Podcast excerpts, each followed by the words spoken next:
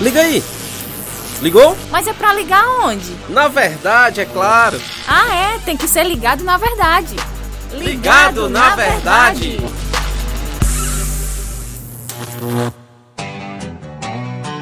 E estamos aqui de volta com mais um podcast ligado na verdade. Estudar a verdade, Inácio, é o melhor que a gente pode fazer. É isso aí, João. Muito bom estar por aqui mais uma vez. Mais um podcast. A gente já está chegando aí quase no centésimo podcast. Então, vários episódios gravados, nem parece, né? Mas já faz um bom tempo. E hoje a gente está com um convidado muito especial, né? Aqui com a gente. Primeira vez que ele está participando do nosso podcast que é o pastor Isaías Arruda, está com a gente. Ok, João. Ok, Inácio. Muito prazer estar aqui participando com vocês nesse podcast. Confio, acredito tem ajudado, ajudado muitos dos filhos e filhas do Senhor a crescer na graça, no conhecimento da verdade. Bom, meu nome é Isaías, eu tenho servido ao Senhor ah, pela bondade dele desde o ano de 93, quando ele me chamou, e servi já no ministério nos primeiros anos com surdos, pregando para as pessoas surdas. Alguns anos depois, ministrando o evangelho a partir de 97. Casei e comecei a, a, com outros irmãos, plantar uma igreja aqui em Maracanaú, onde eu resido hoje. Ah, temos uma igreja bíblica batista em Maracanaú, fruto daqueles esforços. Alguns anos depois, o Senhor me levou com minha família para Cabo Verde, no continente africano. Passamos ali quatro anos. Regressamos em, 90 ah, em 2013 e desde então temos servido também a comunidade de estudantes africanos aqui na cidade de Redenção e Acarape e retornando ao pastoreio aqui na minha igreja em Maracanaú. E assim tem sido esses anos de bênção, de glória no serviço do Senhor. Tem que estar tá ligado na verdade. Muito bom. Prazer imenso tê-lo conosco, pastor Isaías. Hoje o tema é roda dos escarnecedores. Né? O cristão não deve se assentar na roda dos escarnecedores, como nos ensina lá o Salmo 1. Mas, pastor Isaías, o que é a roda dos escarnecedores? Será que é simplesmente eu estar em uma roda de amigos que não compartilham da, da, da mesma fé que eu? É, eu acho que essa questão de roda dos escarnecedores tem gerado uma certa confusão na mente das pessoas, né? Então explica pra gente aí, pastor. Bom, esse texto eu encarei ele, eu acho que a maioria dos jovens, especialmente os jovens, uh, são muito confrontados com esse texto, especialmente no início da caminhada cristã. Uh, e eu creio que nem sempre esse texto é apresentado uh, de uma maneira adequada. Quando eu vim a Cristo, quando o Senhor me chamou em 93, e graças a Deus foi de verdade, foi para valer, eu tinha um desejo agora de também que os meus amigos conhecessem o Evangelho. Mas logo eu fui confrontado com esse texto. Né? Me, me trouxeram para esse texto, dizendo: não, não vai, tal, cuidado, é muito perigoso. Olha, você pode estar se aproximando muito da roda dos escarnecedores, e você pode estar aí colocando em risco a sua fé, a sua caminhada, que é tão nova e tal e tal. E, e assim, eu entendo perfeitamente a motivação dos irmãos que fizeram isso. A motivação deles era boa, genuína e amável para comigo. Eles não queriam me ver cair. Ah, só que o que aconteceu? Isso fez com que eu tivesse muita dificuldade em pregar. Eu tivesse muita dificuldade em testemunhar. E então eu fiquei só naquele círculo da igreja. Igreja, igreja, igreja, igreja. E o resultado disso é que eu demorei a amadurecer o, o meu, o meu uh, senso de responsabilidade missional. Então, embora eu concorde sim, não tem como discordar, de que uh, existam riscos em se aproximar de alguns círculos não cristãos, mas eu diria que esse risco ele tem que ser encarado. Não é possível, não é possível não encará-lo. O resultado desse receio tem sido uma geração, e eu creio que todos nós sabemos disso, uma geração que tem dificuldade em evangelizar. Então, o que é que eu penso do Salmo 1, versículo 1? Né? Bem-aventurado o homem que não anda no conselho dos ímpios, não se detém no caminho dos pecadores, nem se assenta na roda dos escarnecedores. Eu penso que o que nós devemos ter cuidado aqui, ouvir esse salmo, é que eu não ande no conselho dos ímpios. Eu não devo andar de acordo com o conselho deles. Eu não devo me deter no caminho deles. Eu não devo me assentar na roda dos escarnecedores. E, e é bom lembrar que essa questão de assentar-se uh, no te nos tempos bíblicos tem muito a ver com, com aprendizado. É sentar para aprender, é a visão de um discípulo.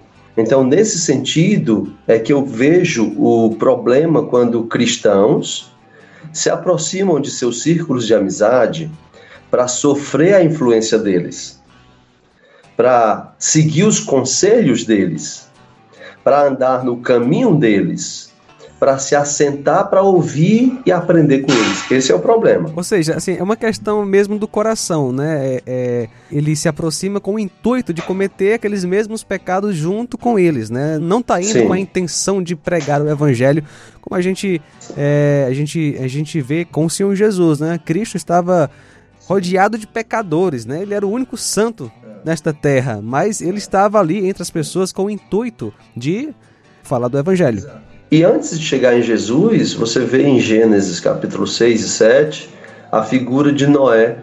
A Bíblia diz por duas vezes em Gênesis 6, 9 e 7, 1 que Noé era um homem justo, íntegro entre os seus contemporâneos, no meio da sua geração. Então, essa é a visão correta. É, que no meio da nossa geração nós tenhamos pessoas que sejam justas, que sejam íntegras no meio da geração, não afastada dela. O apóstolo Paulo diz para a gente se afastar dos, dos aqueles que se dizem irmãos e vivem como ímpios. Porque se fosse para a gente se afastar dos ímpios, teríamos que sair desse mundo, o apóstolo Paulo diz. Né? Aí, como você lembrou, Jesus Cristo, que é a própria santidade em pessoa. Em Lucas 5, ele diz: Eu vim chamar pecadores. Como é que você chama pecadores? Se envolvendo com eles. Por esse motivo, em Lucas capítulo 7, ele diz que era chamado de amigo de pecadores, porque realmente Jesus ia na casa de pessoas que tinha fama clara de ímpios e pecadores. E Jesus Cristo encarava isso. Como é que esse pecador vai se arrepender? Apóstolo Paulo diz que só tem um jeito de alguém se arrepender, é pela fé, e essa fé só vem pela pregação.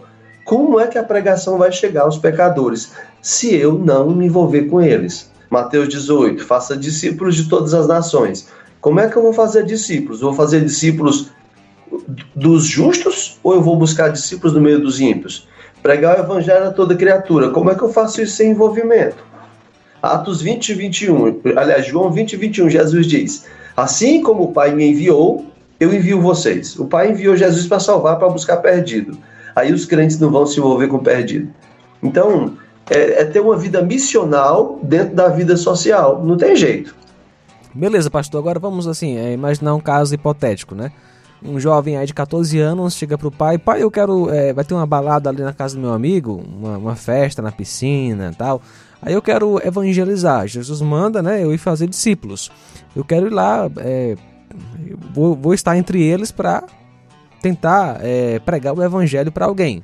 E aí, dentro desse caso hipotético, o que o senhor tem a dizer? É, eu, eu, sei que é sensível, e isso tá certo. Eu, é, eu sei que o alcance do, do, de podcast, internet é, é, é, extenso, é longo, e o tempo é curto. Eu não quero parecer uh, simplista com isso. Os riscos existem, eles são reais, não tem jeito. E no final vai sempre ser uma questão do coração de cada um. Né? Porque, por exemplo, uh, Jesus Cristo, ele nunca foi, por exemplo, uma festa na piscina ou algo do tipo. Mas Jesus, por causa do evangelho, ele se envolveu com mulheres impróprias, não de vestimentas, mas naquela época não tinha biquinho, nada desse tipo. Mas Jesus tocou numa prostituta. Jesus acolheu uma prostituta. E as pessoas daquela época disseram que o que é que o homem lá na casa de quem Jesus estava, ele ficou pensando, ó, se esse homem fosse um santo mesmo, ele não tocaria nessa mulher, porque ele saberia quem é ela. E aí Jesus vai e diz, Simão, e conta toda uma história para mostrar que aquela mulher em quem ele estava tocando era uma mulher imprópria. É, é, é, e Jesus mostra que ela havia sido perdoada e não o religioso todo certinho lá. Problema é que a gente não vive naqueles dias e a gente não consegue dimensionar o grande escândalo que aquilo seria. Jesus tocando numa prostituta e aceitando ela tocar nele. O que eu quero dizer com isso? Uh, se, um, se um filho meu, uma filha minha, dissesse, pai, vai ter uma festa da piscina dos meus colegas da faculdade, e eu sinceramente queria ir lá para tentar resgatar um ou outro. Sinceramente, eu, eu tenho a tendência de dizer assim para ela: vamos, vou contigo, vou contigo, vou te dar o apoio. Uh, eu teria dificuldade de deixar aí só, mas eu também teria dificuldade de simplesmente dizer não. Porque vai que, sinceramente, é um coração desejoso de pregar o evangelho para algum colega que vai estar lá. E eu não quero ser o culpado de ter refreado isso. Então eu preferia dizer: vamos, eu vou contigo. Agora você diz, ah, não, pai, não é legal, não vai, o senhor vai não sei o quê. Então, então peraí, opa, por que, que eu não posso ir? Pastor, eu achei sua visão muito, muito bacana. E eu acho que parte assim de um princípio de nós sermos sinceros com a gente mesmo e para com Deus né, em situações desse tipo. Porque Sim. existe um, um aniversário, uma festa, alguma coisa assim. E qual é o propósito, qual é a real motivação da gente estar tá indo num lugar desse? Então, parte do princípio realmente uhum. assim do coração, realmente. Ana analise, sonde o seu próprio coração e veja qual é o, o seu real desejo. Você está indo para lá para quê? E lembre se o seu objetivo uhum. é para tentar pregar o evangelho para alguém, um conhecido que você já tem algum contato, que você já tem uma abertura para aquele momento ali. Então, tem que ser, tem que haver essa sondagem. Agora, se você está usando isso como uma fachada, uma, uma, desculpa, ah, eu vou para pregar, mas lá no fundo seu coração está indo para para cometer o pecado ou para se sentir andar na beirinha do abismo da tentação, eu acho melhor você se abster disso.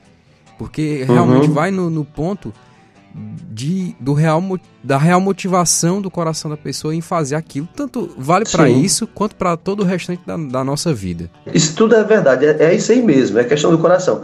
A minha preocupação é que eu, enquanto ensinador das Escrituras, não dê esse, esse feedback, essas explicações para um novo convertido e simplesmente faça medo a ele. E tire do coração dele, às vezes, aquele desejo sincero que todo novo convertido verdadeiro tem de pregar o evangelho. Aí, no, no meu caso, tiraram isso de mim. Eu demorei a entender isso. Foram mais ou menos três para quatro anos até eu começar a entender que eu tinha que pregar o evangelho. Só que aí eu já tinha perdido os meus amigos. Eu já tinha dado aquela impressão para eles de que eu sou agora o cara santarrão, que não se envolve mais com os pecadores, uhum. o, o, bestão da, da comunidade, o que se acha melhor do que os outros, porque a gente acaba passando sim essa impressão eu já tinha perdido eles. Eu não consegui pregar para nenhum dos meus amigos. Eu preguei para pessoas que eu não conhecia, mas os meus amigos de vida perdida, eu não preguei. Talvez para um, se não me falha a memória. Lembrando, Jesus, quando enviou seus discípulos, ele disse: Eu, eu vos envio para o meio de lobos. Eu vos envio como ovelhas para o meio de lobo. Ovelha é a carne preferida dos lobos. Pregar o evangelho nunca vai ser uma ação segura. Pregar o evangelho sempre vai ser uma ação de risco. Sempre. Alguns vão cair, outros vão se machucar, vão se levantar, mas não tem, não existe a ah, pregue o evangelho com segurança. Sempre há riscos envolvidos. Tamo junto, no ligado na verdade. Muito bom, ótima explicação aqui no nosso podcast. Pastor Isaías Arruda, foi um prazer. Muito obrigado e que tenhamos outros momentos, se Deus quiser. Igualmente, João, igualmente, Inácio. Muito prazer, satisfação estar com vocês de novo. E aí, curtiu? Podcast Ligado na Verdade é uma produção da Rádio Ceará FM 102,7.